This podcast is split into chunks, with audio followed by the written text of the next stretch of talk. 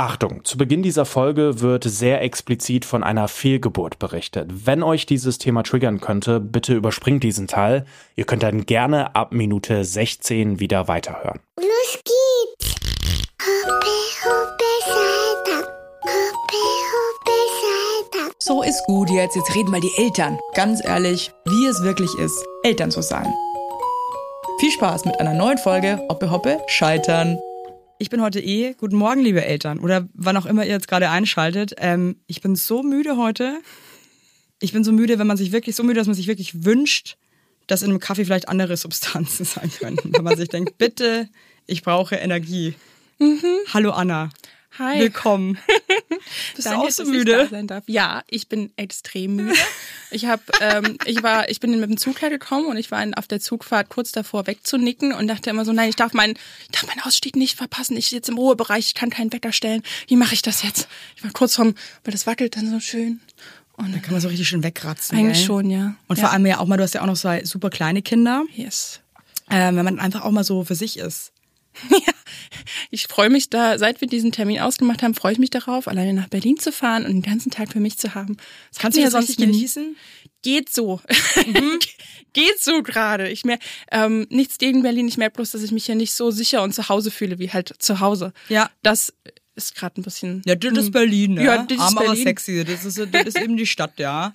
Wobei ich finde Berlin irgendwie, äh, findest, findest du es zu Ich kann laut, zu groß? Es ist ein Bauchgefühl. Es gibt nichts, wo ich das genau sagen kann. Es ist einfach nur irgendwie, ich fühle mich hier nicht hundertprozentig wohl. Bin hier nicht zu Hause. Hm? Ich finde, bei Berlin muss man auch warm werden. Ich habe damals auch, glaube ich, so drei oder vier Monate gebraucht, bis ich es dann irgendwie geschafft habe, ähm, das als mein neues Zuhause so richtig anzunehmen.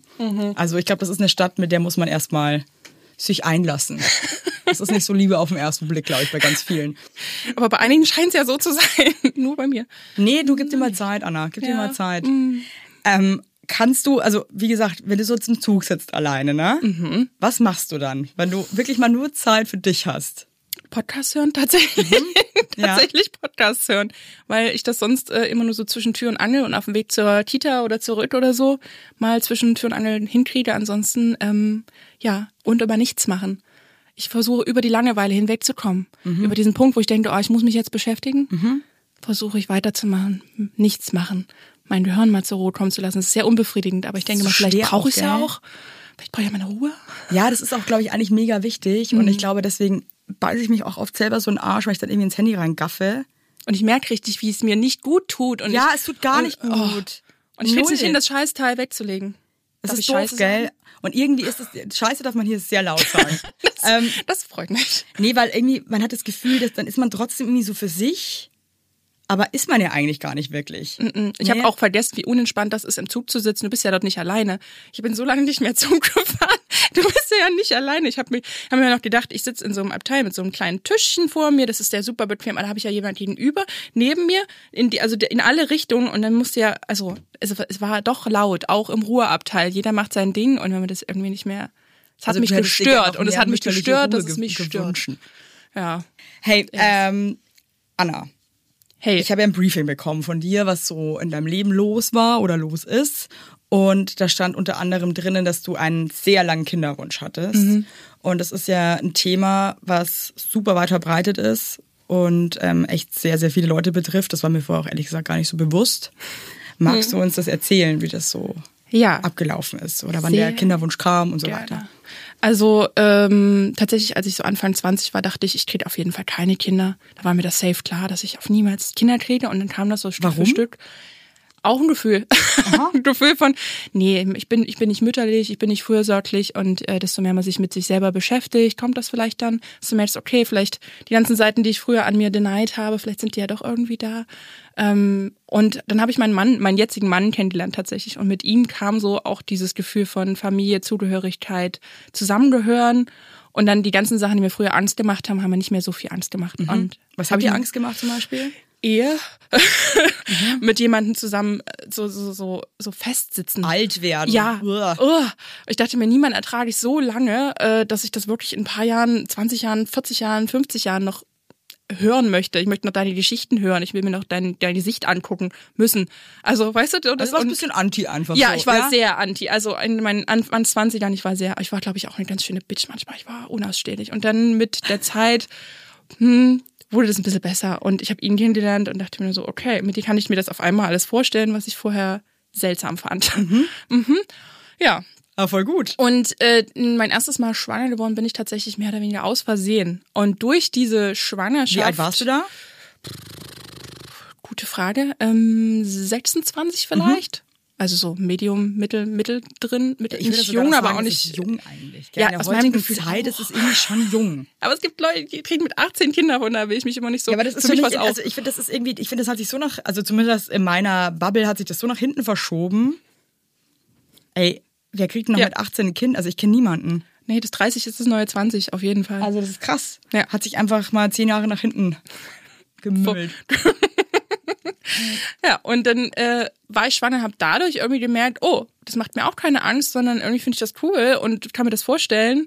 Und dann haben wir das Kind aber relativ zeitig verloren. Ich war dann super ent enthusiastisch in der, also wir haben das Kind in der siebten Schwangerschaftswoche verloren, also wirklich noch relativ zeitig, war für mich aber ein absoluter Weltuntergang, äh, wie das Ich finde, bestimmt das ist ganz vielen so Leuten schade, draußen geht. Denkt, so, oh ja. nur weil es in der siebten Ja. Woche war. Es war real. Es Ja, war für mich war es voll. ein Kind, das ich verliere. Total, du warst schwanger. Ja. Punkt. Genau. Ja. Und es äh, fiel mir sehr schwer. Also ich war dann auch schon, ich habe meinem Chef Bescheid gesagt. Ich wollte alles richtig machen, weißt ich wollte alle zeitig informieren, hab allen Bescheid gesagt, war voll, voll offen und so.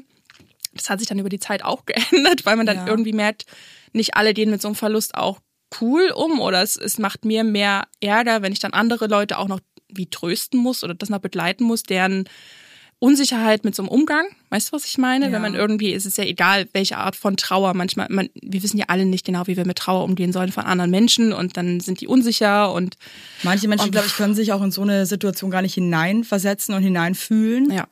Und Sicher. deswegen wahrscheinlich dann auch irgendwie weird, weil Ja. sie nicht verstehen, wie schmerzhaft das ist. Ja, auf jeden Fall. Naja, und dann ähm, haben wir es, haben wir gemerkt, okay, haben das weiter versucht. Und dann bin ich das zweite Mal auch relativ zufällig wieder schwanger geworden ähm, und habe das Kind sehr spät erst verloren. Und das war auch nochmal so ein Game Changer. Wir waren in der, also ich im sechsten Monat. Also das war wirklich. Oh Gott. Ja, dazu muss man sagen, dass ich aus irgendeinem Grund hat mein Körper immer so Hämatome gebildet in der Gebärmutter, also so Blut wie Blut Blutergüsse sozusagen. Hallo, ich bin ein Laie. Ich Du hast es vollkommen richtig gesagt. Hämatome, Blutergüsse. ja, super. Und äh, die und dann habe ich mal angefangen zu bluten und ähm, das habe ich in der zweiten Schwangerschaft auch und zwar sehr lange über Monate hinweg, manchmal so regelstark, manchmal mehr als regelstark, manchmal kamen da auch noch andere Dinge mit raus, Ja. so Gewebe und so, das war nicht schön. Ähm, und mein Körper war einfach echt geschwächt irgendwann. Und äh, bis jetzt konnte man nie rausfinden, warum ich so eine Blutungs warum ich so blute, sozusagen in Schwangerschaften, woher das kommt, woher Also das Hämatome in der kommen zweiten Schwangerschaft auch danach so, niemals feststellen können, warum, wie es dazu kommt. Und äh, mein Körper war irgendwann so down. Ähm, ich hatte dann so einen so einen- so einen Eisenwert, der schon fast lebenskritisch. Lebens, Krass, okay. Äh, wie heißt das? Äh, Leb oh, lebensbedrohlich. lebensbedrohlich, Dankeschön. Lebensbedrohlich war. Ich war dann auch im Krankenhaus. Und die haben mich dann so versucht aufzupäppeln und dann war ich dort zwei Wochen lang und habe so ein bisschen Mut ge geschöpft und dachte, okay, sie haben mich übers Wochenende nach Hause dann gelassen und ähm, dann ist es an dem Abend noch, als sie mich aus dem Krankenhaus entlassen haben, gingen die Wehen los sozusagen und es war einfach noch viel zu zeitig, als dass man hätte damals machen können. Und ich habe in dem Moment auch nicht kapiert, dass das, ähm, dass ich jetzt, also ich weiß nicht, ein Teil von mir wusste es wahrscheinlich, dass ich jetzt das Kind kriege und dass wir hier nichts machen können. Und ein Teil von mir wollte nur auf jeden Fall nicht zurück ins Krankenhaus. Mein Mann wollte unbedingt, mein damals Freund wollte unbedingt ähm, den Krankenwagen rufen, als das losging und die Krämpfe so schlimm waren und ich auf dem Klo saß und nicht runterkam und mich nicht bewegen konnte und wirklich geschrien habe. Gott. Ähm, und ich wollte aber nicht. Ich habe immer nur gesagt, ich will nicht ins Krankenhaus, ich will nicht ins Krankenhaus, nein. So. Und dachte irgendwie, ich komme da vielleicht nach raus. Bin ich aber, bin nicht rausgekommen. Und es war so eine wirklich eine Film, filmartige Szene, weil ich dachte immer, das passiert ja nur im Film. Die, also ich habe tatsächlich dieses Kind dort auf dem Klo gekriegt. So. Und es war, also das, müssen wir Triggerwarnungen machen? Sollten wir Triggerwarnungen machen? Triggerwarnung jetzt. Triggerwarnung, ja. Ähm, das war halt auch so klein, dass es da einfach reingerutscht Oh ist. Gott. Und ähm, ich habe es auch nie richtig sehen können, sondern saßen wir vor diesem. Anna, oh Gott, Ja. crazy. Ja. Entschuldigung, ich komm, wow. Es tut mir fast ein bisschen leid, dass das jetzt so, dass ich hier diesen, diesen Emotionen sozusagen. Nein, ich finde das nee, überhaupt nicht. Ich finde das war- einfach auch gerade ehrlich gesagt, ich habe auch gerade einfach nur so eine Hochachtung, dass du das so erzählen kannst. es ist wirklich lange her und ich habe viel Therapie gemacht. Und Ich, also, das ist Es einfach ist- schon, ähm, es ist aber was, was mich immer noch beschäftigt und was immer regelmäßig hochkommt und ich denke daran, wie wir eigentlich noch ein Großkind hätten und so und wie sie eigentlich Teil der, also das waren, für mich war das auch ein Kind, das hatte einen Namen, das äh, war, wir hatten schon Sachen gekauft, das war das ist wirklich, der sechste Monat. da bist du schon Halt, invested auf jeden Fall, ja. ja, Ja. Und das, mh, es war ein sehr prägender Moment, wie wir da dann in diesem Badezimmer in der WG von meinem Freund saßen und überlegt haben, okay, was machen wir denn jetzt? Wir können, also wir kriegen das da nicht, es war schon im Abfluss. Es war halt schon, es, also Anna, ich finde das irre, dass du da so drüber reden es kannst. tut mir leid, Respekt es tut mir eher leid, dass ich das so so erzähle sozusagen, dass ähm, weil ich dann denke, wie, wie sich das Leute vielleicht vorstellen und es war aber einfach nur so eine absurde Situation, wie so in einem Film. Ich habe die ganze Zeit gedacht, das passiert ja nicht wirklich, das kann ja nicht, das kann halt so, das ist da würdelos, das kann ja nicht passieren. Aber du hast es da auch nicht wieder, ich habe es nicht gekriegt sozusagen. Ich kam nicht ran und dachte so, okay, irgendwann kommt dieser Moment, da müssen wir jetzt spülen. Und stell dir das mal bitte vor, das ist so absurd. Es ist völlig, ich habe da wirklich sehr, sehr lange dran gehadert und wusste nicht, wie wir das jetzt, Oh wie wir das verarbeiten Anna, also sollen. Ich, ich bin auch gerade, also es tut mir jetzt leid, dass ich jetzt so ähm, alles, ist alles gut. Komisch ist, reagiere. ähm, ich bin gerade auch. Ähm, ich hätte dich vielleicht auch nochmal vorwarnen. Nee, ich bin auch nur einfach gerade so. Also, ich lache übrigens, ähm, wenn ich nicht, äh, wenn aus, aus, äh, un, also, ne? ich kenne das. Ich lache auch nicht, weil ich es witzig finde, sondern ich lache, ist. sondern aus, äh, aus ist ein Reflex. Ja, ja, Ja. Übertünchen von unangenehmen Und Situationen. ihr wart da alleine. Also wir waren und alleine an dem. Abend. Die ganzen äh, WG-MitbewohnerInnen, die sind äh, an dem Abend, glaube ich, dann irgendwie feiern gegangen und war keiner mehr da. Und ich, ja, ich weiß auch nicht. Es war wirklich eine absolut weirde Situation. Und am nächsten Morgen dann am Küchentisch war auch so, also ich wollte mit niemandem reden und äh, die Aber wie, wie ist das denn weiter? Habt ihr nochmal irgendwie einen Notarzt gerufen? wir sind dann, wir sind äh, dann in die Klinik gefahren, haben wir vorher angerufen und die haben uns dann auch so gefragt, na, sind Sie sich denn sicher, dass es abgegangen ist? Und wir so, ja, leider. Und ähm, man konnte dann natürlich auch, man hätte jetzt anhand dieses Fötus, hätte man ja auch Untersuchungen machen können und irgendwas. Hätte ich nur, hätte ich wirklich verstanden, mit vollem Bewusstsein, dass ich jetzt hier eine Geburt kommt und dass das so schnell geht und dass das da einfach rausrutscht, weil das einfach so klein noch ist, dann hätte ich vielleicht auch anders gehandelt. Aber ich habe das nicht. und die Nabelschnur. Alles raus. Alles raus. Ja. Ich habe, also ich sehe es noch vor mir, dass, also das haben die dann halt auch nachträglich untersucht und geguckt, ist wirklich alles raus, ist das jetzt, müssen wir da noch was machen oder irgendwas? Und es war einfach nur, also, also das war Hölle. Das war ähm, eine der schlimmsten Situationen.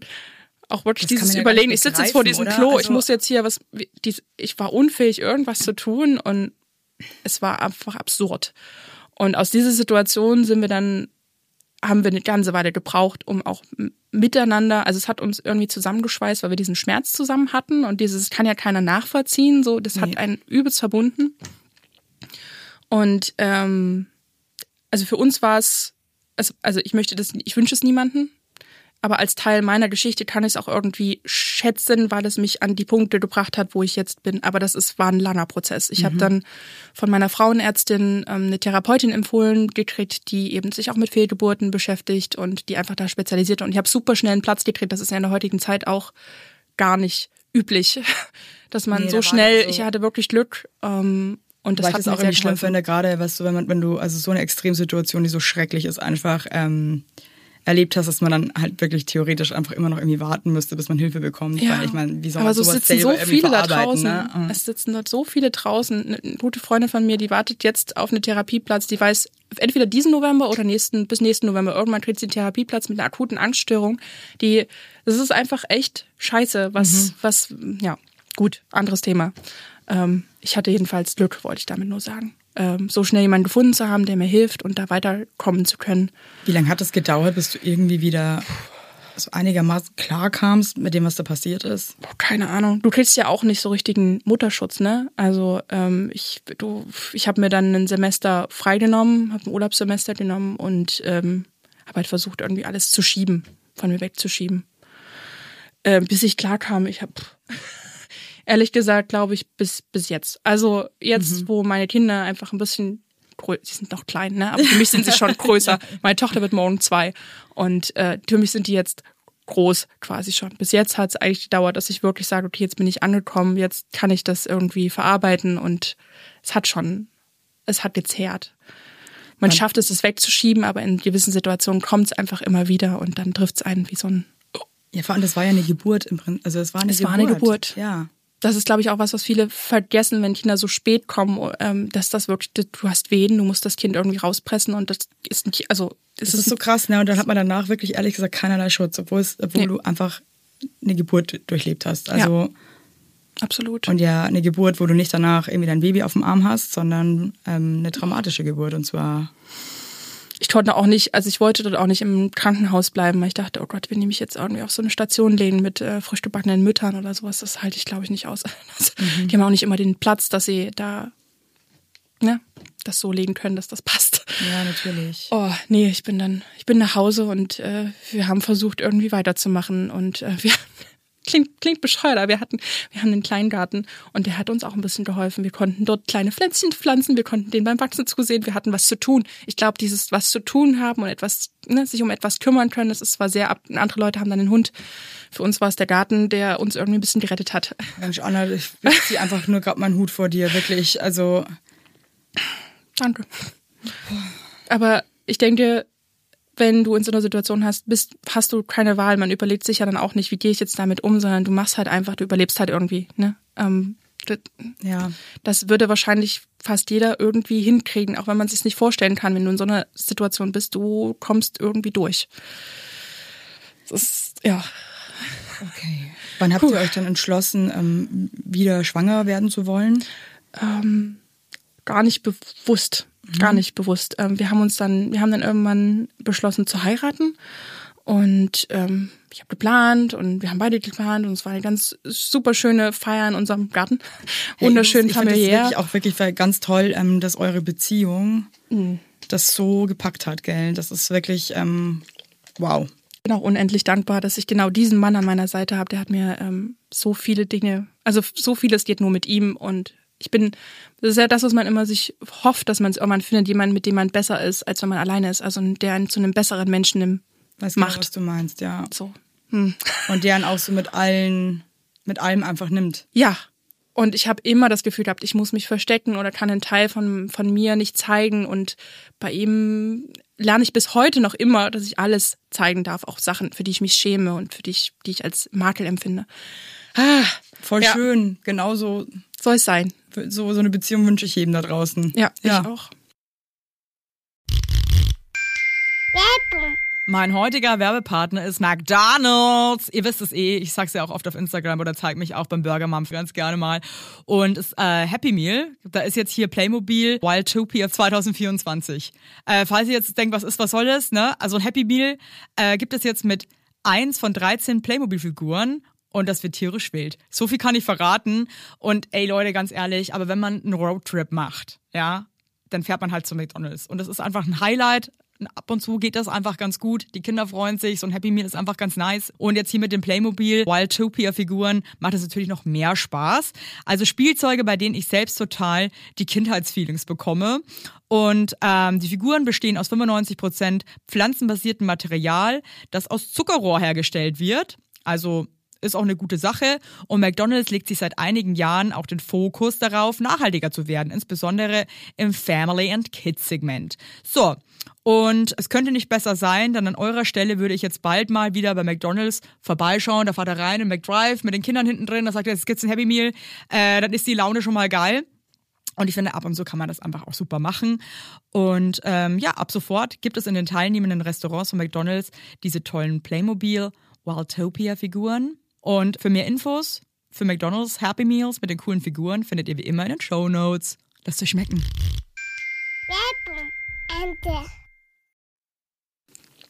So, wir haben also unsere Hochzeit geplant. Ich habe noch gemerkt, dass wir uns extrem viel streiten und ich super bitchy war die ganze Zeit. Und ähm, äh, drei Tage vor unserer Hochzeit habe ich äh, aus Versehen, also nicht aus Versehen, ich habe einen Schwangerschaftstest gemacht und habe gemeint, oh, deswegen, deswegen bist du die ganze Zeit so leicht gereizt, leicht auf die Palme zu bringen.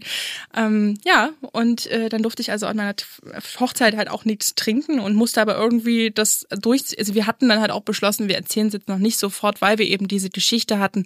Ich wollte nicht, dass sich alle Sorgen machen, dass mich alle die ganze Zeit so angucken wie, na, aber oh, möchtest du vielleicht doch lieber sitzen? Geht's dir gut? Alles, oh, alles mhm. in Ordnung? Also so mh, sich zu sehr sorgen. Und dann haben wir es einfach noch für uns behalten, weil wir auch wirklich nicht wussten, wie geht das jetzt weiter. Bleibt das, das Kind oder bleibt das nicht? War das pure Freude oder war da auch viel Angst mit dabei? War fast nur Angst. Ich hatte so Angst, viel ja. Angst. Ich hatte so, so, so viel Angst. Und auch da hatte ich wieder Blutungen, aber es lief wie jedes Mal etwas besser. Also in jeder Schwangerschaft hat mein Körper das irgendwie besser auf die Reihe gekriegt. Also besser im Sinne von, nicht lebensbedrohlich. Mhm. ähm, und weiß man jetzt im Nachhinein, woher nein. diese Hämatome kommen? Weil ich habe solche Geschichten, witzigerweise, ich kenne zwei Geschichten ah. ähm, von Frauen, die ähm, auch eine Fehlgeburt hatten, eine relativ späte, mhm. wegen so einem Hämatom. Ja, mhm. das ähm, weiß man leider nicht. Also ich habe auch, wir haben dann Blutungsneidungen getestet, so Gerinnungsstörungen getestet, genau, haben wir alles ausschließen können, da keine keine Ahnung. Und also man weiß null, wo diese Hämatome irgendwie herkamen. Ja. Und das ist auch so eine sehr, sehr unbefriedigende Antwort, weil ja, du ja. ja, weil man will ja irgendwie eine Erklärung haben oder ja. irgendwie auch wissen, so, okay, ähm, ist es jetzt wieder so oder kann ich da irgendwas dagegen machen oder muss ich das einfach annehmen. Ja. Halt und wir mussten halt auch damit rechnen, dass als, unser, als ich mit unserem Sohn schwanger war, dass das jetzt halt wieder irgendwie schief geht. Und ich habe es extrem spät allen erzählt. Ich glaube, meinen Eltern habe ich das Lustige war, ich war mit meinen Eltern auch immer, also wir gehen gerne alle zusammen in die Sauna. Also es ist unser Familiending, irgendwie schon seit ich ein Kind bin. Und ich bin also auch noch hochschwanger mit meinen Eltern in die Sauna gegangen, ohne dass ich es jemandem erzählt habe. Also die wussten es nicht.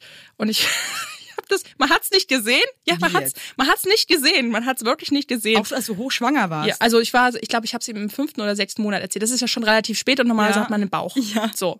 Ich nicht. Ich hatte keinen Bauch. Das Kind war sehr, sehr klein in meinem Bauch und äh, ja, also es hing nicht an dem Kind, es hing nicht an meiner genetischen Veranlagung. Ich bin ja eher. Hm? Äh, aber das Kind war einfach sehr, sehr schmal, klein, zart und man hat es einfach nicht gesehen. Und ich habe es mir nicht getraut. Ich hatte Angst vor den Reaktionen, ich hatte Angst vor der Sorge und ich habe es, ich wollte es wie für mich behalten, glaube ich. Was hättest aber. du dir, das finde ich jetzt sehr interessant, für, einfach so, glaube ich, auch für viele Leute, die ähm, Freunde sind von Menschen, denen mhm. sowas passiert ist. Was hättest du dir damals für eine Reaktion gewünscht, nachdem das passiert ist? Das ist eine gute Frage und ich stelle mir das auch häufig, wenn mir Menschen sowas erzählen, dann denke ich auch mal, okay, was hättest du dir gewünscht? Moment, Moment. Ja, Moment. was, was wünscht man sich da? Was, was, was kann man jemandem Gutes tun?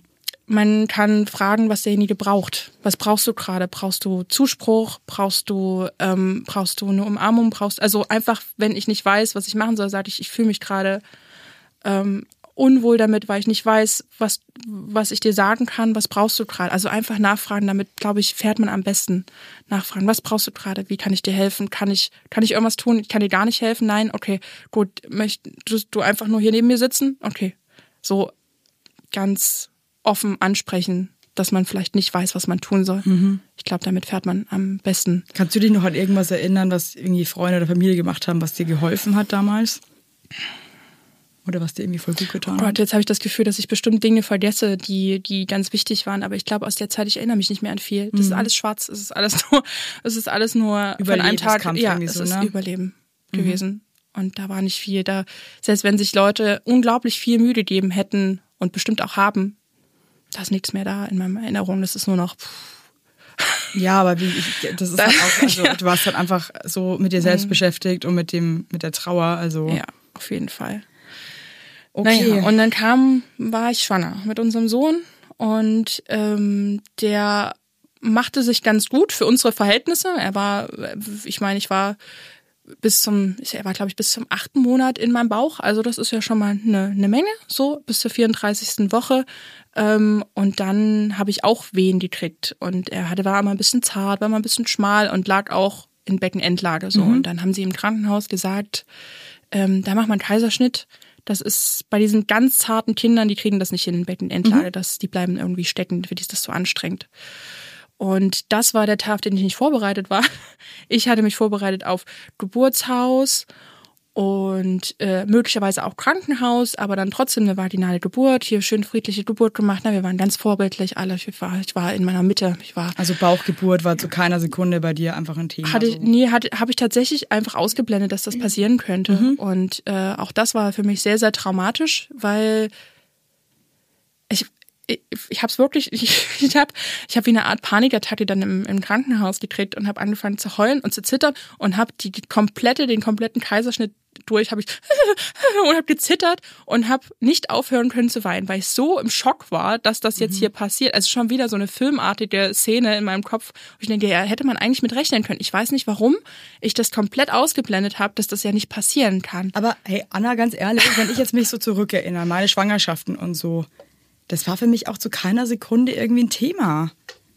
Ich war auch einfach fest davon überzeugt, dass ich ähm, eine spontane Geburt einfach ähm, haben werde. Und ich wurde auch zweimal eingeleitet und ähm, habe trotzdem zu keiner Sekunde mir gedacht, es könnte auch eine Bauchgeburt jetzt werden, Evelyn. Oder also ich glaube, wenn mir jemand gesagt hätte, so Evelyn, du brauchst jetzt ein- eine Bauchgeburt und einen Kaiserschnitt, dann wäre das für mich auch, wäre ich auch aus allen Wolken gefallen. Ich habe es mir einfach ga- ganz anders einfach vorgestellt. Ja. Also Aber es ist ja auch kein Shame, ne? Also ich meine, das ist ja völlig in Ordnung, wenn jemand eine Bauchgeburt hat. Darum damals geht's ja gar es- also ich finde, darum geht's irgendwie- nicht, aber ich finde, wenn du halt selber, Ja. jeder malt sich seine Geburt ja, Ja, so aus, wie ja, er es ja, gerne hätte. Und es gibt ja auch viele Frauen, die sich auch bewusst für eine Bauchgeburt Ja. zum Beispiel entscheiden und sagen, es ist für mich einfach, das ist mein Weg. Ähm, aber wenn man halt eben von einer spontanen Geburt eben ausgeht Mhm. Ausgeht, als ja. seinen Weg und dann wird man halt auch wieder so überrumpelt.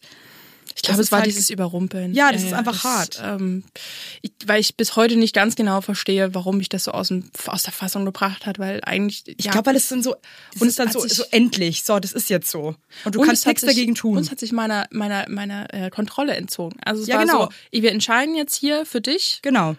so. Du kannst Und nichts dagegen tun Nee, ich einfach, kann nichts ne? dagegen tun. Und das war auch wieder, also das war ein extremer Kontrollverlust und war eine extreme Situation und mein, also ich haben den dann so rausgeholt. Ich habe auch währenddessen, habe ich auch die friedliche Geburt versucht zu hören, diese äh, bereite dich auf den Bauchschnitt, ba Bauchgeburt vor und so. Und da gibt's ja auch so eine, die einen beruhigen soll. Und es hat, in, es hat bei mir persönlich jetzt nicht, leider nicht funktioniert, aber es hat mir im Vor, vorher fun- äh, es mir geholfen, mich irgendwie runterzubringen und mich auf mich konzentri- konzentrieren. Aber in den Situationen der Geburt hat es eigentlich leider, ich kam, ich bin zu kopf, verkopft, glaube ich, ich komme da nicht rein. Ich, völlig. Ja, und ich glaube, es ist halt auch voll schwer, dann irgendwie halt eben noch einen klaren Kopf zu fassen. Also Das- man ist ja. halt eh, also ist jetzt überhaupt nicht so krass wie bei dieser Bauchgeburt-Ansage, aber ich weiß noch, als ich dann irgendwie auch im neunten Monat bei meiner zweiten Geburt, äh, bei meiner zweiten Tochter, nochmal beim Arzt war bei der Kontrolle und da meinte die Ärztin zu mir, du, Evelyn, wir müssen es eigentlich ehrlich gesagt heute noch einleiten, weil das Kind ist mega groß. Und ich weiß nicht, ob wir das sonst noch spontan irgendwie Ja. auf die Welt bringen können. Und alleine auch einfach so eine Ansage zu bekommen, es muss jetzt. Ja, ja, das ne? Also das ist einfach krass, weil man in, in, in dem Kopf ist es einfach anders verankert. Ja. Ne? Bei uns zum Beispiel. ne? Das ist halt so, es geht so spontan los und so und dann hat man Wehen und dann, und dann kommt das Kind so raus. Und natürlich ist es irgendwie krass, aber es ist halt irgendwie geht alles so, aber dann ist es so, so heute noch. Okay. Du hast es nicht im Griff. Ist nicht Und du kannst, nichts du kannst nicht sagen, nee, möchte ich aber nicht. Ich meine, Heute ist ein doofes Datum. Ja, ich meine dann mu- muss es jetzt irgendwie? Und die dann so, ja, sorry. Und Ja. ich dann so, können wir nicht irgendwie noch, nee, können wir eigentlich nicht. Und du weißt so, okay, scheiße, ich komme aus der Nummer jetzt irgendwie auch nicht raus. Also, Ja. das ist halt das klar. Also, das sind halt so Ansagen, so, die sind halt einfach krass. So, ja, Das stimmt. wenn man es dann einfach nicht mehr selber in der Hand hat. Ja. So. Wobei, da gehören auch immer zwei dazu. Das Kind hat ja auch so ein bisschen mit. Aber für ihn war es wahrscheinlich, also ähm, damals wussten wir ja noch nicht, dass er eine chronische Erkrankung hat. Und er war aber wahrscheinlich schon im Mutterleib unterversorgt. Deswegen ist er schlecht gewachsen, hat sich nicht so richtig entwickeln können und ist wahrscheinlich dann einfach, war dann unterversorgt und dachte sich, okay, draußen ist besser als drin. Vielleicht geht's draußen besser. Ja, So. dein Sohn hat ähm, Mukoviszidose, ne? Genau. Das haben wir aber auch erst sehr spät erfahren. Kannst Also, du kurz ähm, die Krankheit ähm, vielleicht erklären für Leute, die das. Ja, ähm, das das ist sagt. eine chronische Stoffwechselerkrankung. Erklärung? Das ist eine chronische Stoffwechselerklärung. Erklär den Stoffwechsel nochmal. ähm, Und ähm, da gibt's eine, eine sozusagen die die Grundursache ist irgendwie, dass da eine Störung im Wassersalzhaushalt ist und damit ist Schleim überall im Körper und der Schleim der der stört an allen stört alle möglichen Körperfunktionen. Zum Beispiel ist es bei den meisten so, dass sie ähm, keine Pankreasenzyme herstellen selber, das heißt, sie haben keine Verdauungsenzyme. Mhm. Das heißt, der muss zu jeder Nahrungsaufnahme muss er Enzyme nehmen, weil er sonst nicht verdauen kann. Mhm. Und ähm, dann verlieren sie extrem viel Salz über den Schweiß. Das heißt, du musst auch dann, als wir das dann wussten, ähm, mussten wir dann auch so ein Baby Salzampullen geben, was so völlig gegen das ist, was du intuitiv hörst ja, und tust. Bloß, nur kein Salz, Salz, Salz keine Gewürze. das geht eben nur für gesunde Kinder. Mhm. Und, wir, und er hat halt sehr, sehr viel Salz dann immer verloren übers Schwitzen und im Sommer und generell, ähm, weil er ja noch kein Essen gegessen hat, was salzig ist. So. Hey, ganz kurz nochmal, weil wir zu krass gesprungen sind. Ich habe ja. irgendwie eine Frage du hattest dann die Bauchgeburt. Wie war es dann, als dein Baby da war für dich? Ja, ich wollte eigentlich da auch noch gerne weiter erzählen. Das ist ja. wichtig. Lass uns nochmal zurück. Ja, lass uns nochmal zurückgehen, weil es weil es zu plötzlich. Ja. Ähm, na, ich habe ihn nur so, die haben nur so kurz ihn an, mein, an meinem Kopf vorbeigefahren und gesagt, das ist übrigens dein Kind. Und ich sehe bloß so ein, das, der sah aus wie so ein alter Mann, ganz, ganz einge, so, so ein verknuspeltes Gesicht. Und ich dachte, was, das ist, also ich habe das gar nicht realisieren können. Und dann lag er halt auch noch ganz, ganz lange in so einem in so einem Inkubator, ne? Und ähm, ich, mein Mann kam dann, also mein Mann durfte leider auch nicht dabei sein, weil das war kurz vor Corona und also ähm, zwei Tage nach der Geburt meines Sohnes wurde der erste Lockdown ausgerufen. Also es war. Ähm, du warst alleine, der war nicht dabei dann. Nein. Okay, ich war in dieser, deswegen, ich glaube, dann hätte ich auch nicht so gezittert und hätte auch nicht so ge oh, gewimmert, aber Gott, ich war einfach ey. diese Situation und dann ganz allein. Also, alleine. Ciao. Ich hatte einen Anästhesisten, der sich wirklich, an den denke ich heute noch manchmal, der hat sich äh, liebevoll, geduldig meiner angenommen und hat sich so schön auf mich eingestellt und so. Und das war mein, mein Halt sozusagen. Hey, egal, wenn man da solche Leute um sich rum hat, ne? Ja. Der hat, der hat mir sehr geholfen in dem Moment. So, und dann, ähm, und dann durfte ich wieder zu meinem Mann und wir durften uns noch ein bisschen ausruhen, während unser Sohn halt untersucht wurde. Und ähm, mein Mann ist dann eingeschlafen vor lauter Erschöpfung und mir haben sie auch was gegeben, damit ich schlafen kann und ich konnte nicht einschlafen.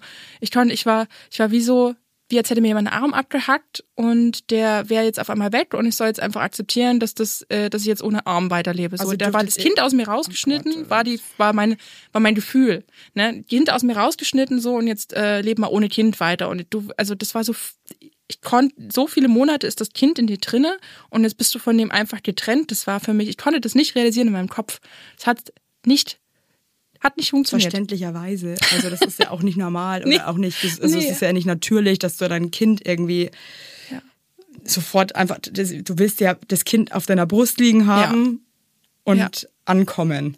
Und nicht sofort einfach nicht wissen, wo ist es jetzt, was passiert jetzt gerade und warum ist es nicht bei mir. Es ist einfach nicht, nicht schön. Es ist einfach beschissen. Ja, da stimme ich dir zu. Und, und vor allem nicht mal zu sehen, wo das gerade ist, sondern einfach, das war ja weg, ne? Also, ja. ja. Weg. Und dann haben sie uns irgendwann mit dem mit meinem Bett, weil ich konnte auch nicht so noch nicht so richtig aufstehen, haben sie mich irgendwann mit dem Bett in die Frühchenstation gefahren und dann habe ich ihn gesehen und habe meinen Arm auf ihn drauflegen dürfen, sozusagen so reingelegt und da bin ich das erste Mal wieder eingeschlafen, weil ich, ich war so fertig, aber ich konnte nicht schlafen ohne ihn. Das war so also ich, aber ich, ich könnte ja auch nicht schlafen, weil ich nicht wüsste, wo ist mein Kind jetzt gerade, es ist nicht bei mir. Ich möchte ja. einfach den Kontakt mit meinem Kind jetzt einfach haben, ne? Also. Ja. Und äh, dann haben wir halt, wir mussten da noch drei Wochen bleiben. Ähm, dann, dann kam der erste Lockdown und mein, also in den ersten paar Tagen durfte mein Mann noch mit zu Besuch kommen und dann halt nicht mehr. Und dann wurde ich sozusagen entlassen und musste halt immer, ich habe dann die ganze Zeit gepumpt und musste immer die Milch bringen, zum Besuchen durfte ich kommen und durfte dann abends aber zu Hause schlafen. Das haben wir, glaube ich, zwei Nächte gemacht. Und dann hieß es, jetzt ist richtiger Lockdown und entweder sie bleiben im Krankenhaus oder sie sehen ihren Sohn erst zur Entlassung wieder. Da dachte ich mir so, ich, also das ist ja dann keine Wahl. Du, tust jetzt so, als wäre das eine Wahl, aber das ist halt keine Wahl. Ich kann ja nicht mein Kind jetzt hier alleine lassen, zwei Wochen lang. Das geht ja nicht. Und dann bin ich halt wieder ins Krankenhaus und muss dazu wissen, dass ich auch so eine leichte äh, Krankenhausphobie habe. Also das was für mich dann wirklich die Entscheidung war sehr schwer, aber mhm. ähm, ging ja dann nicht anders. Ja. ja, und dann waren wir da so. Mein Mann durfte nicht mehr zu Besuch kommen. Wir waren auch das erste Mal so lange getrennt. Boah. Also und wirklich gar kein nee, Kontakt. Nee, halt anrufen, mhm. Sprachnachrichten, Videos, Fotos. Und ich habe auch noch so ein lustiges, ich habe noch ein Video, wie ähm, er hat uns dann irgendwann abgeholt, als wir nach Hause durften und wir sind nach Hause gefahren und äh, die beiden waren so froh, sich sozusagen wieder zu, also es war so richtig wie wie als wäre für ihn auch jetzt wieder die Welt in Ordnung. Die haben sich irgendwie zu Hause auf den Boden, auf den Teppich gelegt und äh, mein Mann wollte unserem Sohn einfach nur, wollte nur so mit ihm kuscheln und die sind sofort beide eingepennt. Das war auch so eine schöne, da habe ich noch so ein Foto, da habe ich noch so, habe ich noch so ein Video, wie ich da reinkomme und beide einfach so beide, beide schnarchend, laut schnarchend auf dem Boden aneinander getuschelt. Das ist, war schon sehr süß. Mhm. Weil für ihn war das ja auch, du bist auf einmal Papa geworden und du kannst dein Kind nicht sehen. Oh, das ist und voll schlimm. Wie sollst du das realisieren? Das ist ja sowieso schon so schwer zu verstehen, okay, da ist jetzt ein Kind mehr, das also das und unser man kann Kind halt nichts machen. Nee. Ich finde immer, das Schlimmste, finde ich, ist immer, wenn man einfach nichts machen kann. Ja. Wenn man irgendwie so Situationen so über sich ergehen lassen muss, die eigentlich so unerträglich sind und weiß, ich habe keine andere Wahl. Es ist Ja. jetzt eben so, wie es ist. Also, ja. oh Mann, Ja. Anna, ey. Werbung. Mein heutiger Werbepartner ist Everdrop. Everdrop ist schon lange großer Bestandteil bei uns zu Hause, denn es ist sehr, sehr nachhaltig. Und die haben jetzt nicht nur so Spülmittel und so Gedöns, ne, sondern die haben jetzt auch Waschmittel. Und hey, alle, die Kinder haben, wir wissen es, die Wäsche ist einfach großer Bestandteil unseres Alltags. Ich wasche ungefähr jeden Tag zwei Wäschetrommeln und denke mir so, Warum sieht auch alles irgendwie immer aus wie Scheiße? Könnt ihr nicht einfach mal essen wie normale Menschen? Nee, können die nicht, weil die sind nämlich noch klein. Und ich selber ganz ehrlich gesagt als erwachsener Mensch auch nicht. Und wenn ihr Bock habt, irgendwie diese Probleme jetzt einfach mal von euch wegzuwerfen, mal über die Schulter zu werfen, zu sagen, hey, hier, dann ist Everdrop, das ist ein junges Unternehmen aus München, ja? Und die haben sich zum Ziel gesetzt, Einwegplastik und überflüssige Chemie aus den Haushalten zu verbannen. Schluss damit. Es ist over, Leute. Get it real. Und neben Reinigern, wie gesagt, plastikfreien Spülmaschinentabs, die by the way gerade Stiftung Warentestsieger geworden sind, gibt es jetzt eben auch Waschmittel. Und ich zu Hause, ich habe, ähm, wir haben Neurodermitis und so weiter, wir haben alle ein bisschen empfindliche Haut. Ich benutze das Sensitive Waschmittel ohne Enzyme, Duft- und Farb- und Konservierungsstoffe. Und das ist nämlich perfekt auch für empfindliche Haut geeignet. Und damit könnt ihr euch einfach was Gutes tun. Da gibt's auch geile Grapefruit, äh, Patchouli, Apfelblüte, geile, geile Düfte gibt's auch und so weiter. Wenn ihr gern ein bisschen was mögt, was ein bisschen gut riecht, ne, mag ich auch ganz gern. Und ihr könnt die Produkte natürlich einzeln kaufen, aber es gibt auch flexible Abos. Das wird dann einfach zu euch nach Hause geschickt. Ähm, natürlich in einer Papierverpackung. Und ja, müsst ihr nichts mehr schleppen, müsst ihr nicht mehr drum kümmern. Das Abo ist einfach super flexibel und kannst auch jederzeit pausieren oder kündigen.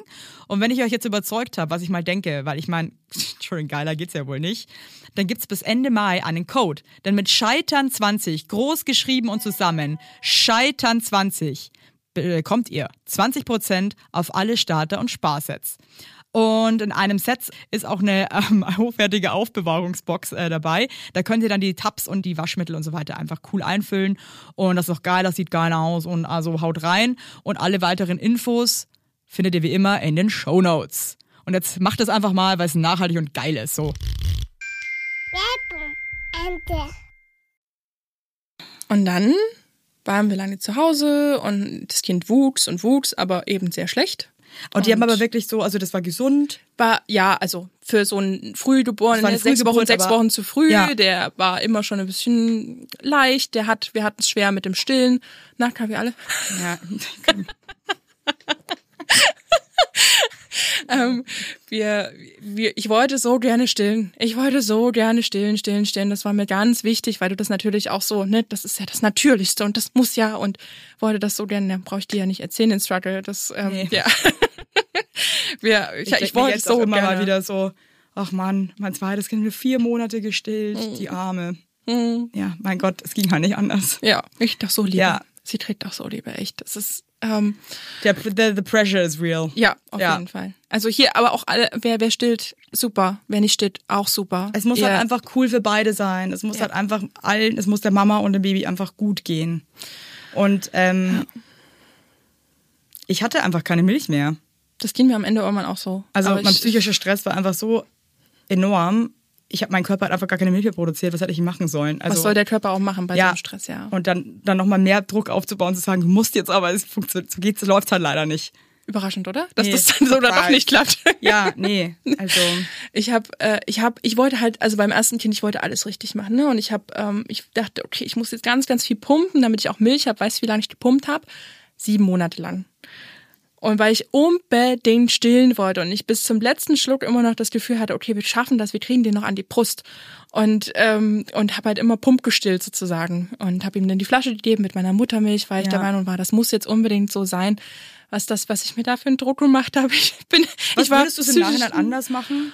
ähm, ich würde einfach auf mich hören, dass ich, ich war so nervlich am Ende ähm, und dachte aber, ich muss jetzt hier alle, du musst ja auch drei, alle drei Stunden, ich meine, du schläfst ja eh nicht viel, aber dann musst du zusätzlich noch alle drei Stunden, egal ob du gerade erst eingeschlafen bist oder nicht, wieder aufstehen, pumpen, das ganze Zeug auskochen, dann Ja, wieder äh, alles, das, ass, ey. oh, so und das einfach ja. und und Lust, also scheiße.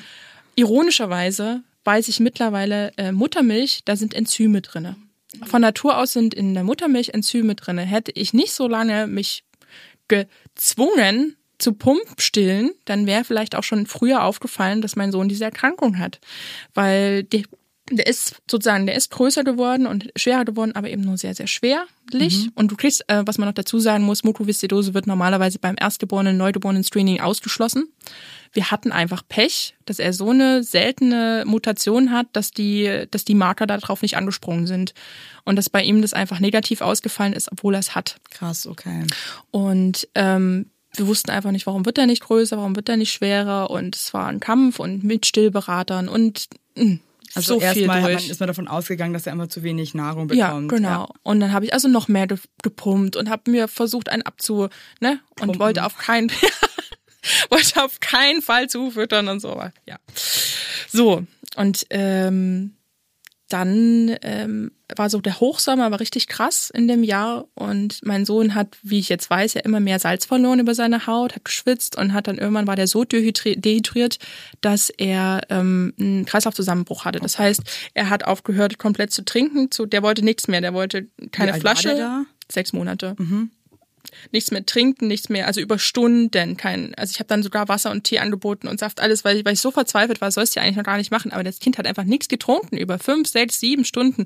Und dann bin ich zum Arzt und ähm, meine Mutter war vorher auch noch mit ihm draußen unterwegs, um mich mal eine Stunde zu entlasten und meinte noch so, naja gut, wenn du jetzt das Gefühl hast, du musst zum Arzt, dann mach das, aber ich bin der Überzeugung, da ist alles okay, der braucht bloß mal eine Pause. Und ich hatte das, ich hatte das Bauchgefühl, hier ist was falsch, es geht nicht, irgendwas stimmt hier nicht und dann sind Gut, dass du wir dem Gefühl nachgegangen bist. dann, ne? Ja, auf jeden Fall. Ich bin dann erst zum Kinderarzt, der hat uns dann in die Notaufnahme geschickt, weil die konnten auch nicht viel machen. Und in der Notaufnahme war sogar noch eine Schwester, die meinte, ähm, ach, der wirkt doch eigentlich ganz froh, ganz äh, lebendig, ist doch bestimmt nichts. Und dann haben sie die Salzwerte gecheckt und dann sofort auf die ITS, weil der war kurz vorm, ja, das Wow. der hätte noch ein paar Stunden länger und das wäre es um gewesen. Gottes Willen. Ja. Und dann lag er da erstmal auf der ITS eine Weile und ähm, ich bin dann halt auch da, ich glaube drei oder vier Tage war auf der ITS und ähm, haben sie ihn dann so richtig dehydriert und auf einmal hatte der so eine so eine Pumpbacken und sah aus wie so ein kleiner Hamster und war voll, hat man erstmal gemerkt, wie viel Wie ihm da an, auch an. Wasser fehlt Ja. im Körper und an also Krass. das war so richtig so eine wie so eine kleine Aufblaspuppe sah das aus ähm, und das war das war krass und dann haben sie uns ähm, haben sie uns nochmal auf der normalen Station behalten und konnten aber nicht rausfinden, was es ist und dachten einfach, ach, es war zu war wohl zu Heiß warm. oder- ja, ja, wenn du nicht rausfinden kannst, erwischt. was es ist. Ja, blöd. Und dann waren wir zwei Wochen zu Hause und dann ging das wieder los. Und diesmal wusste ich aber schneller, dass es jetzt wohl wieder so weit ist. Also meine Alarmglocken gingen einfach noch schneller an, weil ich wusste, worauf ich achten muss. Wir sind sofort wieder dorthin und die haben uns aufgenommen und haben gesagt, okay, wir entlassen sie jetzt erst, wenn wir wissen, was das ist. Und dann haben die alles nochmal abgetestet, auch Sachen, die sie eigentlich schon ausgeschlossen hatten und haben dann halt auch so einen Schweißtest gemacht und das ist eben eine Möglichkeit rauszufinden, ob jemand Mukoviszidose hat, wenn das Screening negativ war. Und dann ähm, meinte die Dame, ähm, meinte die Schwester damals so, okay, ähm, ich muss Ihnen jetzt sagen, das ist ein auffälliges Ergebnis. Die Frau Doktor kommt dann gleich zu Ihnen. Ähm, tun Sie mir den Gefallen und googeln Sie es nicht. Und ähm, wir reden gleich drüber. Sie tun sich damit keinen Gefallen, wenn Sie sich jetzt Horrorgeschichten durchlesen. Und ich war einfach nur so, auffälliges Ergebnis. Das heißt, wir haben eine Diagnose und ich war einfach so erleichtert. Ich habe mich richtig weißt, gefreut. ist. Also wenn du einfach, weiß ich nicht, sieben Monate, acht Monate lang dich fragst, was ist hier? Ja, vor allem das Schlimme ist ja auch, wenn ich eh bei Babys irgendwie, du, du, die können sich ja null äußern, ne? Die antworten nicht, wenn du Das die ist fragst, halt was denen so, fehlt. Ja, das ist das Gleiche, wenn die dann irgendwie abends ihre, keine Ahnung, Stunde da durchbrüllen. Also das alleine ist ja schon so, was ist denn los? Aber dann hat das Kind ist? vorher noch gekackt und getrunken, dann weißt du wenigstens, okay, es ist das Leben bedrohlich ist, aber in Ja. dieser Situation Ja.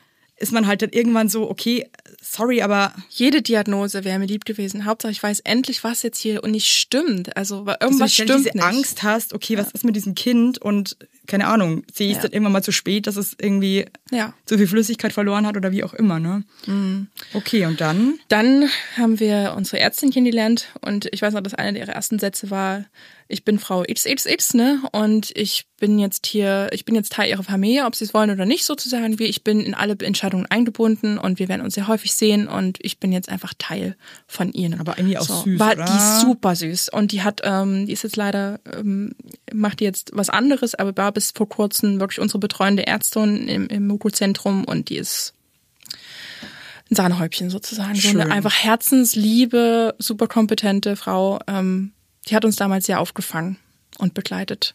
Weil das ist ja auch erstmal was, man beliest sich dann viel und schaut, was, aber du bist ja mal völlig überfordert mit so einer Was Diagnose. bedeutet diese Krankheit? Ähm, ein, extreme Einschnitte in unseren Alltag, sage ich mal so. Es bedeutet, dass unser Sohn ein sehr anfälliges Immunsystem hat, dass quasi, sie hat uns das mal so erklärt, dass der quasi die ganze Zeit auf 70 Prozent arbeitet, auch wenn er quasi gesund ist. Und wenn dann noch irgendwelche Keime oder Reize von außen kommen, ist es einfach sehr, sehr schnell überladen und es wird sehr schnell bedrohlich. Also wir haben das Glück, dass unser Sohn eine bisher sehr leichte er Krankheitsbild hat oder eine sehr leichte Erkrankung. Das kann sich aber jederzeit ändern und das kann auch, es ist eine degenerative Krankheit, das kann in zehn Jahren ganz anders aussehen. Ähm, und es heißt einfach, dass wir zum Beispiel auf Keime extrem achten müssen. Cool mit und Kita und so. Ja, Yay. Kita, ja. Also ich, ich würde mal sagen, wenn ich, ich weiß ja, du hast mit Keim jetzt auch nicht so, ist nicht dein liebster Freund. Wahrscheinlich würde sich in deinem Leben nicht so viel ändern, aber für uns war es, also weil du ist eh schon mehr drauf achtest sozusagen. Ähm, aber es war, also für uns war es eine extreme Umstellung. Also wir mussten zum Beispiel, es geht, also wir müssen an jedem Tag inhalieren, morgens und abends mit ihm, an Tagen, wo er krank ist, drei bis viermal, nicht nur morgens und abends, sondern und das musst du erstmal mit so einem kleinen Baby Und durchsetzen. Das halt jeden Tag. Das ne? das jeden ist halt Tag. nicht nur mal eine Bronchitis, die Nee. irgendwie für zwei Wochen sich einschleicht, sondern das ist halt einfach jeden Tag. Und Ja. es ist, mit, also du hast ja zwei Kinder, Mhm. zwei sehr kleine Kinder, das ist schon, Es ist hart. Also Hart. wir haben und mittlerweile haben wir unseren Weg gefunden. Ähm, aber damals, also wir haben auch eine Pflegestufe, er hat ähm, einen Schwerbehindertenausweis und so, also er hat so richtig, ne, wir beantragen jetzt auch gerade einen Integrationsplatz im Kindergarten, einfach weil wir merken, er braucht schon mehr, er braucht, dass jemand mehr guckt auf ihn. Was macht er gerade? Ähm, Ist das gerade sicher oder ne? Also einfach mehr Zeit. Das ist schon extrem wichtig. Er würde irgendwie klarkommen, aber dann wäre er wahrscheinlich jede Woche krank. aber halt also, auch nur irgendwie. Das ja. ist ja auch nicht Sinn und Zweck, ne? ja, er braucht halt auch zum Beispiel zu jedem Essen, das habe ich vorhin, glaube ich, angesprochen, Diese braucht er Enzyme. Enzyme. Also alles, was Fett hat, dann musst du immer im Kopf rechnen, wie viel Fett hat dieses Lebensmittel, wie viel Enzyme braucht er da. Ähm, muss das versuchen. Das war wirklich ein langer Kampf und da äh, Props an unsere Tagesmutter, weil mit ohne ihre Hilfe hätte ich das wahrscheinlich, hätte es noch viel länger gedauert. Bei ihr hat es das erste Mal geklappt, dass er diese scheiß Enzyme nimmt. Ist das eine Flüssigkeit? Oder? Das ist, wie- sind wie so kleine graue Kügelchen und wenn du drauf beißt, schmecken die richtig bitter und eklig. Du solltest nicht drauf beißen, aber es ist für Kinder 1A. Natürlich. Erklär das mal zum Kleinkind. Weil du sagst, beiß da nicht drauf. Ja, klar. Und ja, du, es ist krümelig und fühlt sich nicht gut im Mund an. Und wenn das zwischen den, und du musst dann dem Kind auch irgendwie erklären, okay, wir müssen ja immer nachspülen, weil die Enzyme, die wissen nicht, ob sie gerade deine Mundschleimhaut verdauen oder ob sie das Essen im Bauch verdauen. Also wir müssen gucken, dass das nicht im Mund bleibt, weil sonst kriegst du Aua, Aua an den Zähnen. und es ist, also es halt ist alles so, es ist so ein Rattenschwanz. Und wir haben uns aber mittlerweile ganz gut arrangiert. Sie hat das damals, ähm, sie, bei ihr war das das erste Mal, dass er das genommen hat. Sie hat das dann immer so mit Joghurt, meint dann so, hier, und jetzt Mund auf die Enzyme. So. Und sie hat das einfach richtig gut und liebevoll umgesetzt und er hat das bei ihr gemacht und dann haben, hat, hat dadurch, dass er das bei ihr Stück für Stück gemacht hat, ging es dann auch zu Hause. Du kennst das doch bestimmt. Manche Sachen gehen in der Kita, die gehen zu Hause nicht. Und dann, und auf einmal hat er so, halt, hat er so mitgemacht und äh, mittlerweile ist das mit den Enzymen auch kein Problem mehr, wenn ich ihn frage. Gott sei Dank. Warum Ich brauchst du jeden Tag dann auch noch so ein Hackmack, ey. Wow. Aber es hat, also es hat, man, man hatte angefangen, die regelmäßig zu nehmen, zwei, mit zwei. So, bis dahin war es, also wenn er die Milch getrunken hat, konnte man das mit so einem pulvermäßiges Ding da reinmachen. Das war kein Problem, aber alles, was er isst mit fester Nahrung. Ach, auch noch so eine Sache, die ich vergessen habe zu erzählen. Nachdem er diese, also für ihn war diese, war das ja sehr, sehr schwierig, diese zwei Kreislaufzusammenbrüche, Krankenhaus und so weiter. Und er hat dann eine Magensonde gekriegt, weil er sich nämlich komplett geweigert hat zu trinken. Und er musste dann eine Weile lang mit der Sonde ernährt werden. Und bei so Kindern hast du halt dann die das, das beeinflusst halt auch das natürliche Sättigungsgefühl. Ne? Die haben dann kein, also wenn du so mit der Sonne ernährt wirst, das macht was mit deinem Körper. Ja. Und ähm, da haben wir dann auch sehr lange gebraucht, mit einer unglaublich äh, tollen Logopädin dran gearbeitet, an dieser Schluck- und Trinkstörung, dass wir die wieder wegkriegen. Weil, also für ihn war sozusagen alles, was mit Trinken und Ernährung zu tun hat, das tat weh. Er hatte also quasi, Mhm. er war auch so ein Schreibaby und wir wussten ja nie warum. Na, der hatte bei eigentlich quasi allem, was er gegessen und getrunken hat, er hatte Autsch, er, das hat ihm alles wehgetan. Und er hatte immer Bauchschmerzen und irgendwann hat er gesagt, nee, das lasse ich jetzt. Das, ich, das tut mir jedes Mal weh, ich lasse das jetzt. Und wir mussten so Stück für Stück ihn Jesus wieder da dran führen, dass das, dass das Trinken auch was Schönes sein kann. Und wir haben wirklich monatelang dran gearbeitet, dass er diese Flasche nimmt. Und ähm, es, ich sage, also er ist jetzt ähm, dreieinhalb und vor ein paar Monaten hat er angefangen, wirklich regelmäßig zu essen. Vorher war das nur die Flasche. Weil, also du kannst bei so einem Kind, was dann mal eine Trinkstörung hatte, kannst du auch keinen Druck aufbauen. Da ist die Gefahr, dass der in eine Essstörung abrutscht, ist viel zu groß, ist viel größer als bei einem anderen Kind. Und ähm, man muss da wirklich mit Samthandschuhen rangehen. Und bei uns war es dann so, bei der Tagesmutter hatte was gegessen. Das hat funktioniert zu Hause, keine Chance. Und Aber auch ganz geil irgendwie, ne? da merkst du mal wieder manchmal so an einem anderen Ort oder mit einem anderen Menschen, dass Ja. das manchmal irgendwie lustigerweise halt dann irgendwie nochmal wie so ein Befreiungsschlag ist, einen, auch für so einen kleinen Menschen irgendwie, ne? Ja, dass er nochmal irgendwie ganz anders sein kann oder Ja, da, und da anders essen dann alle zusammen, anderen- macht er mit, ganz einen natürlich. anderen Vibe hat, keine Ahnung, Ja. und sich dann denkt, ja, jetzt bin ich ja woanders, vielleicht geht es ja hier. Aber ja. wie verzweifelt du dann auch, als, also wie verzweifelt ich war als Mutter oder wir als Familie, dass du das so, ach, warum isst der denn nicht? Der muss doch merken, dass er Hunger hat. Und das ging wirklich vor ein paar Monaten los, dass er meinte, Mama, ich habe Hunger. Und da dachte ich so, das ist so, für andere Kinder ist das so eine völlige Selbstverständlichkeit. Dann für ihn war das los vor Freude oder denkt sich so, oh Gott, Ja, Hunger, was möchtest du ja, essen? Ihr alles? Und wenn er jetzt morgen sagt, ich möchte gerne Bratwürstchen essen oder ich möchte jetzt gerne Spaghetti zum Frühstück mit Erbsen, natürlich, mache Ja, ich dir, kein versteh ich voll. Problem. Aber der darf eigentlich schon alles essen. ja, ja. Also er muss halt einfach die Enzyme dazu Ja. nehmen. Er sollte so sogar, er sollte so sogar hochkalorisch essen. Er sollte sogar hochkalorisch und fettreich essen, Ja. weil er eben für seinen Stoffwechsel mehr Fett benötigt als andere Kinder. Und merkst du ihm das jetzt sonst irgendwie an mit der Erkrankung oder?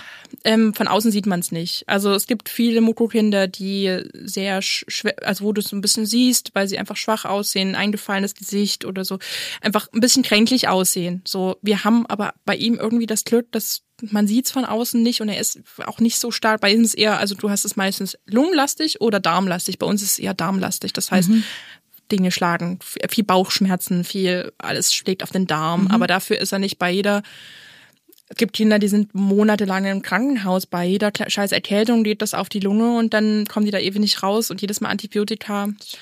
Ähm, also wir haben auch, wir Oh Mann, haben immer Antibiotika so zu Hause. Wir dürfen die Oh, einfach, wir so dürfen viel die einfach Scheiße, ey. verabreichen sozusagen. Mann. Wenn wir merken, das Kind wird krank, dürfen wir einfach Antibiotika verabreichen, weil immer die Gefahr besteht, dass ähm, Dass sich einfach zu krass das auswirkt. ist, ja, dass es auf die Lunge schlägt. Genau. Ich mache es nicht Anna, so ey, häufig. das ist schon echt hardcore, ne? es ist hardcore. Ähm, aber unser Alltag sieht einfach insofern anders aus, dass ein paar Dinge für uns nicht gehen, wie zum Beispiel so ein, so ein, naja, so ein Kinderspielplatz, der mit Wasser ist, weil das Wasser ist möglicherweise, wir sagen immer zu unserem Kind altes Wasser, das ist unser das altes Wasser, also alles, was mit Regenwasser ist oder mit Wasser, das lange irgendwo steht, wo sich Keime bilden können, das geht alles nicht, das ist für ihn super gefährlich, also Aerosole-Keime vor allem. Also irgendwas zum Beispiel, wenn du in die Dusche gehst morgens und der Abfluss stand lange und dann ist die, sind, dieser Wasserdampf mit den Keimen versetzt aus dem Abfluss, das geht für ihn gar nicht. Also er darf morgens nicht der Erste im Bad sein. Das hat sie immer so erzählt, unsere Ärztin. Es ist halt schon krass, wenn man auf so viele Dinge einfach achten muss. Und man muss ja eh schon auf so viele Dinge irgendwie achten, die eigentlich so banal sind, ne? Und dann halt mal dein Kind davon ab, in die Pfütze zu springen, Das wenn alle anderen hardcore. Kinder in diese scheiß Pfütze gehen und du musst ihm das dann erklären. Ständiger krasser Druck irgendwie, weil man weiß, ich muss es tun, weil das hat einfach sonst einfach zu krasse Konsequenzen irgendwie, ne? Und dann gehen wir schon immer zu dem anderen Spielplatz, weil der eine Spielplatz, der bei uns in die Ecke ist, der ist mit richtig mit so einem Wasserhahn. Das geht nicht. Das, das, das geht einfach nicht. Gehen wir extra zu dem anderen Spielplatz. Aber sobald es da mal geregnet hat, ist da eine riesige Pfütze immer an der gleichen Stelle. Und alle Kinder sind da rein. Und dann muss ich immer erklären, ähm, ich weiß, das ist gerade richtig schwer für dich. Du siehst, wie die anderen da, Da drinnen sind. Das ist kacke. Und du würdest ja. gerne auch mit rein. Aber es gelten leider einfach für manche Kinder andere Regeln als für dich. Und mittlerweile ist er in einem Alter, wo er es so Stück für Stück versteht. Er ist zum Glück, was das angeht, sehr verständnisvoll. Aber ich, mh, es ist schon hart. Ähm, er, er sieht auch seine Ja, kleine Schwester hart muss ich glaube, nicht Kind- inhalieren, ja, für die voll. gelten auch andere Regeln. Also wir versuchen es dann immer familienintern ähnlich zur Hand haben, dass er nicht, dass er sich nicht die ganze Zeit unfair behandelt fühlt, Mhm. ne? Aber ist schon, huh, Mann, Anna, das Und, ist äh, ganz schöner Happen. ja. Ja, Ja. dann hast du ja voll, habt ihr ja voll schnell auch nochmal das zweite Kind bekommen. Das war etwa zu der Zeit, wo wir das diagnostiziert gekriegt haben. Also er war etwa sechs Monate alt, haben wir äh, erfahren, warte mal, passt das? Sechs, sieben, acht Monate? Nee, warte mal, äh, der muss ein Jahr alt gewesen sein, unsere Kinder sind genau gleich auseinander. also der Große ist jetzt dreieinhalb. Ja, und meine Tochter wird zwei. morgen, morgen wird meine Tochter Ja, das zwei. allergleiche. Dann war es un ein bisschen unter ein Jahr, glaube ich, weil ich Nee, anderthalb. Es waren wirklich fast auf den Tag genau anderthalb. nee, ein, ein, ein Jahr muss es gewesen sein, oder? Ach so, das er. Ja, oh, okay. Das er. Ja, mein, Mathe. war meinst du. Mathe. Oh Mann. Hallo. Also es war auf jeden Fall, ich weiß noch, dass es um die Zeit der Diagnose irgendwann war, weil ich kriege es nicht genau zusammen. Es war auf jeden Fall in der Zeit, wo ich extrem, also wo ich an nichts, also wo an Schwangerschaften nicht zu denken war Sehr eigentlich. dünnhäutig und so, ne? So, also, und ich war völlig abgelenkt und ähm, und das war dann der Zeitpunkt, wo ich auch abgestillt habe, weil ich gedacht habe, ich kann nicht mehr, geht nicht, ich, äh, ich kann nicht mehr, geht nicht, kann das nicht gleichzeitig machen und äh, mit der Diagnose und äh, das ist eine Möglichkeit, mich zu entlasten. Ich pump jetzt hier ja, nicht mehr. Auch eigentlich So eine Kacke. richtige Entscheidung, muss man auch mal sagen, gell? Also, Und ja, da war ich dann also schwanger und ähm, zwei so kleine Kinder und dann eins davon chronisch krank. Da- Also ich bin froh, dass wir jetzt diese ersten zwei Jahre überlebt haben. Nach dem ersten Jahr wurde es etwas einfacher, aber äh, jetzt wird's es wird Es wird Tag besser, gell? Es wird besser, Ja. es wird wirklich besser. Durchhalten. Ja, an alle da Leute, halt, draußen. Es klingt immer so blöd, gell? Und ich finde in den Momenten, ich meine, ich meine, ich kann jetzt, du hast ein chronisch krankes Kind, das ist jetzt natürlich nochmal viel extremer, aber es ist ja schon extrem, einfach nur zwei so kleine Kinder zu haben und dann musst du noch auf so viele Sachen achten und Ängste und Es ist fies, aber ich meine, jeder hat seinen eigenen Struggle und für jeden ist das gerade das äh, der schlimmste, das schlimmste, der schlimmste Kampf, den er gerade kämpft oder sie. Das ist ich auch als ich nur ein Kind hatte, war es hart. Ich war hart am durchhalten. Ja, klar. Und ähm, dann Normal halt, ne? und ich war dann einfach immer mit so einem, äh, er war auch bis anderthalb nicht im, äh, wir wollten ihn immer erst zur Tagesmama bringen als ähm, nach der Geburt unserer Tochter sozusagen und ähm, dann war ich halt auch noch so hochschwanger immer mit ihm auf dem Spielplatz und hatte ihn dann hinten in so einer Rückentrage drin und dann denke ich mir heute auch manchmal, wie hast du denn das gemacht? Aber damals ging es irgendwie und äh, dann mein Mann hat die Eingewöhnung gemacht und musste dann irgendwann wieder zurück auf Arbeit. Und er war halt noch nicht eingewöhnt. Und dann war, bin ich also mit einem, wie alt war meine Tochter, zwei, drei Monate alten Kind und meinem Sohn zur Eingewöhnung gegangen. Und ich, ich denke da manchmal noch dran, also wir hatten wirklich, wir haben die äh, tollste Tagesmutter aller Zeiten gefunden, aber es ist, es, die hat mich extrem unterstützt und war so auch rücksichtsvoll auf die Erkrankung unseres Sohnes Ja. und hat, ähm, ich wusste ja gar nicht, wie, wie wird das sein, wenn jemand anders sich darum kümmert, wie viel Vertrauen muss ich da vorschießen und die ist so, wir hatten jetzt neulich Sommerfest, da hat sie ein Hüftbrot rausgebracht, rausgeholt und sie wusste, dass mein Sohn kommt und hat erstmal noch alles, die ganze Hüftbrot desinfiziert Oh vorher und ist so sowas. Also auch sowas wie Bällebäder gehen hat, für uns man nicht. einfach Und geilen Support bekommt, ne? eben und ja, sie hat da echt ein Steinbrett bei mir. Voll schön. Die Grüße gehen raus an die tolle Tagesmutter. hey Anna, du bist so eine taffe Braut und so eine starke, tolle Frau. Ich zieh wirklich meinen Hut vor dir. Danke. Ähm, musste jetzt auch echt auf meine Tränen zurückhalten, weil ich, weil das wirklich schon hart ist. ja, aber, aber wir sind an ey- einem guten Punkt. Ihr seid an einem Tun und man irgendwie trotzdem, ich weiß nicht, ob das jetzt, will jetzt auch nichts irgendwie komisches sagen, aber irgendwie auch irgendwie schön zu sehen, es geht halt irgendwie trotzdem immer weiter irgendwie, ne? es geht weiter und es wird besser und ich sehe, wie die beiden zusammen sind und was die für ein enges Band haben und ähm, und dann gleichzeitig sich wieder die, Köpfe einschlagen in der nächsten Geschwister, Minute. ist normal. Das, die so geil, Bisswunden. ist, also das mal zu beobachten, eine Sekunde irgendwie drangsalieren sie sich gegenseitig, dann kommt irgendein anderes Kind dazu und dann stellt sich die Große vor die Kleine, ist meine Schwester. Ja, das wir auch. Mein Sohn ist so super, super, super schüchtern und würde nie für sich, der ist immer so, der, der lernt durch Zuschauen. Der sitzt immer nur in irgendeiner Ecke und guckt anderen Kindern dabei zu, wie sie Sachen machen, ist so super zurückhaltend. Und neulich auf dem Spielplatz ist er dann, ähm, hat er für meine Tochter dann einen Konflikt gelöst. Das würde er nie für sich selber machen, aber hat dann gemerkt, ist okay, da ist jetzt gerade jemand unfair zu ihr, hat gesagt, hat, hat, hat dann gesagt, du willst gerade hochklettern, da ist meine Schwester gerade. Wie wär's denn, wenn du dort hinten hochkletterst? Guck mal, da ist Platz. Oder du wartest Schön, kurz und hat das so noch so richtig gelöst, so richtig ne? gelöst. Dachte ich nur so, das würdest du nie für dich selber machen, aber ey, Hut ab. Noch nicht. Noch nicht. Noch nicht. Vielleicht. Kommt bestimmt noch. Hey Anna, danke, dass du heute da warst. Danke, dass du deine wahnsinnige Geschichte mit uns geteilt hast Sehr und gerne. so eine taffe, tolle Frau bist mit so viel Mut. Dankeschön. Danke dir. Ich hoffe, das macht auch ganz vielen Eltern gerade vielleicht Mut zu einer Geschichte da draußen. Das hoffe ich auch. Vielleicht fühlen sich ein paar verstanden, aufgefangen, Ja. abgeholt. Oder wissen, es ist hart, aber es ist, man kann es schaffen. Mhm. Und ja, Und es hat auch schöne Momente. ja. Danke, dass ich da sein kann. Danke dir. Tschüss, ihr da draußen. Macht's gut.